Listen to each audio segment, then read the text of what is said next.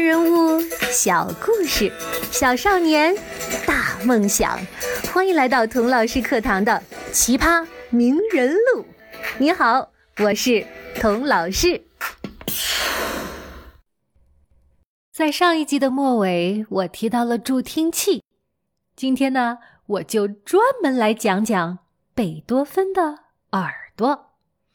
一个人即使不熟悉贝多芬，估计也听说过。贝多芬耳朵聋了，听说过他那一句要扼住命运的喉咙的呐喊。耳聋确实为贝多芬的故事添上了一层神秘的、传奇的、英雄般的色彩。可是呢，我迟迟不愿意讲这个话题，因为我想，假如贝多芬在天有灵，如果他听到我们啊津津乐道于他的耳聋。以他的自尊和骄傲，他一定会挥舞着拳头，咆哮道：“呃，走开，走开，走开！我不需要你们的同情。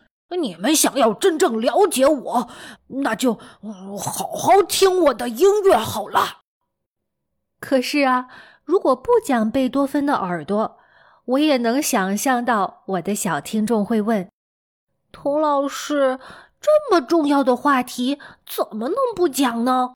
我有太多的问题想知道了，比如说，贝多芬的耳朵为什么聋了呀？他聋了以后怎么弹钢琴呢？怎么作曲呢？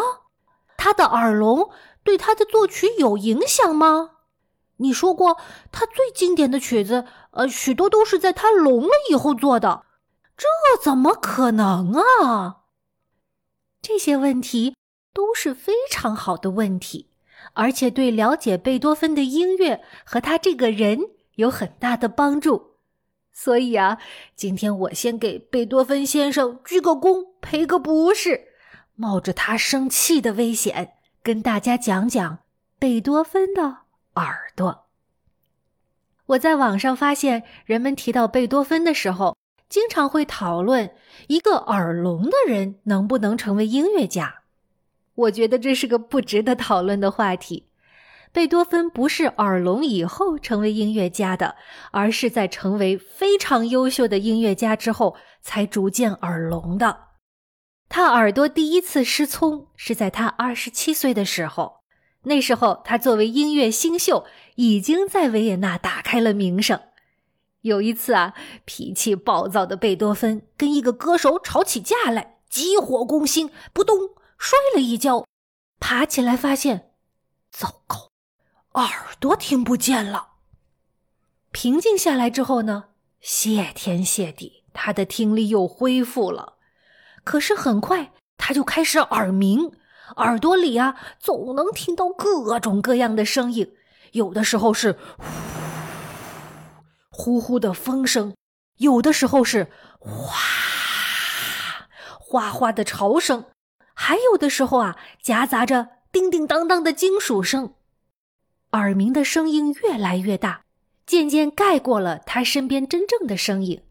首先，他发现乐队就在他面前演奏的时候，他也很难听出音乐的细节了，就好像乐队离他很远一样。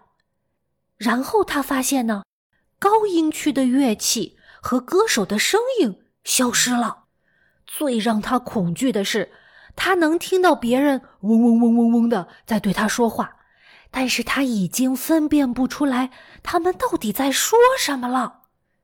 贝多芬到处求医问药讨偏方，可是那时候的医疗水平太低了，医生也压根儿不知道是什么引起了他的耳聋，净给他开些没用的药。事先没用的偏方，比如说让他把什么树皮包在胳膊上，直到皮肤起泡溃烂，说是啊可以把耳朵里面的毒拔出来。哎呦，一听就不靠谱。直到现在，医生和科学家们也不能确定到底是什么导致了贝多芬的耳聋。最大的可能性是铅中毒。因为他们在贝多芬留下的一缕头发里发现了过量的铅，难道是有人给贝多芬下毒吗？不是的，主要是因为当时的人们不知道铅有毒，吃饭喝酒用的碗碟杯盘里面都含有铅，久而久之啊，就中毒了。贝多芬看病受了很多罪，可是一点用都没有，听力仍然在消退，他不得不用起了助听器。那时候的助听器啊，就像个大喇叭，为的是把声音聚拢起来。我在朋友圈里放了几张贝多芬助听器的照片。如果你有机会去波恩贝多芬的故居看到原物的话，说不定会大吃一惊的。你一定想不到，那些助听器居然有那么大。贝多芬当年就是带着这么笨重的助听器弹琴作曲、跟人对话的，真是想想都让人流泪。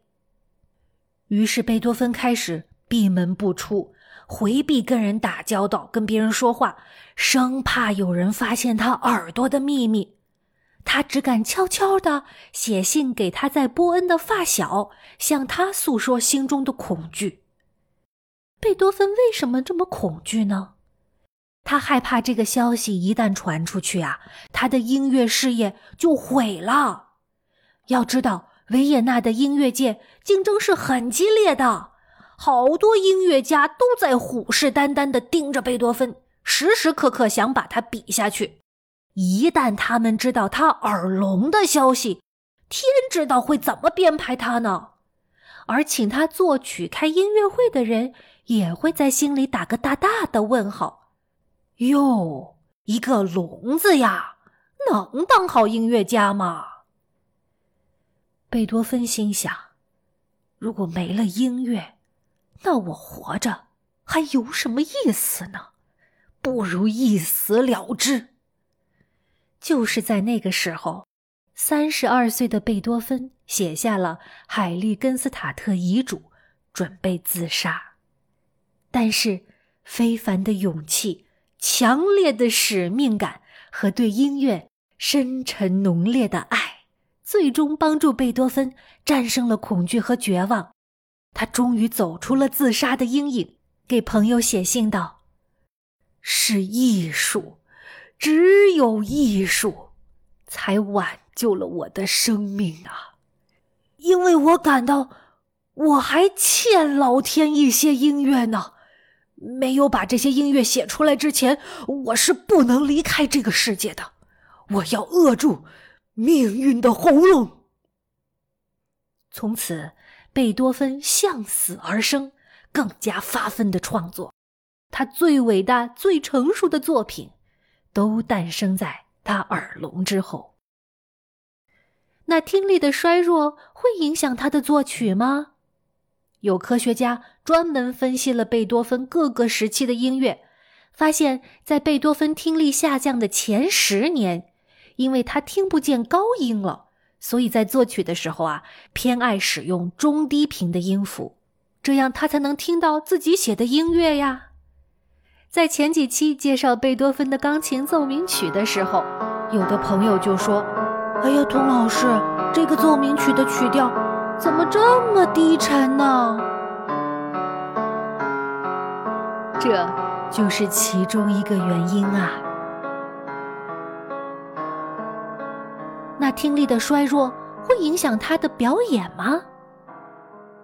贝多芬听力的衰弱是一个逐渐的过程。一开始，他仍然尽量的活跃在舞台上，毕竟他很大一部分的经济来源就是开钢琴演奏会。他还跟维也纳的钢琴高手对决，每次都是第一。可是到了一八一四年，贝多芬四十三岁的时候，有一个看过贝多芬排练的作曲家说，在强音的段落，贝多芬使劲砸着琴键。琴弦的声音都炸了，而在弱音的段落呢，他又弹得太轻柔了，以至于钢琴嘿完全没有发声啊！贝多芬已经完全失去了钢琴大师的风范。唉，看到命运这样捉弄一个天才的音乐家，我深深的为他难过呀。所以，从他四十三岁开始，贝多芬完全放弃了演奏。可是这反而使他能够摒弃一切干扰，全身心的投入到作曲中去。英语里有句谚语是这样说的：“When God closes a door, He opens a window。”当上帝关上了一扇门，他会打开一扇窗。当上帝把贝多芬赖以生存的听力拿走以后，贝多芬不再把曲子局限在自己能听见的低音区了，于是他的音乐又回到了耳聋之前的状态。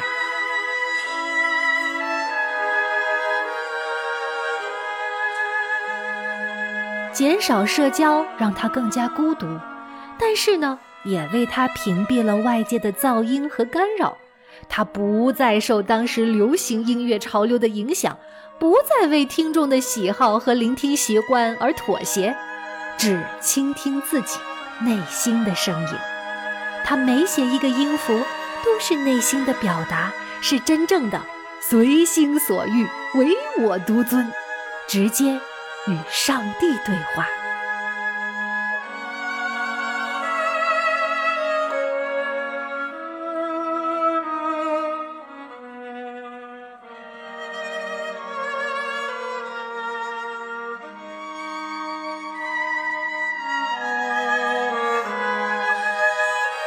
他晚年的弦乐四重奏，旋律创新奇特，乐思深奥，不同凡响。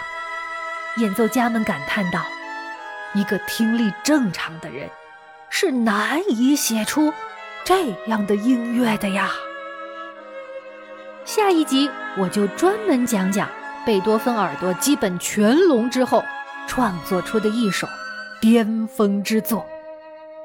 你能猜出？是哪首作品吗？我们下一集再见吧。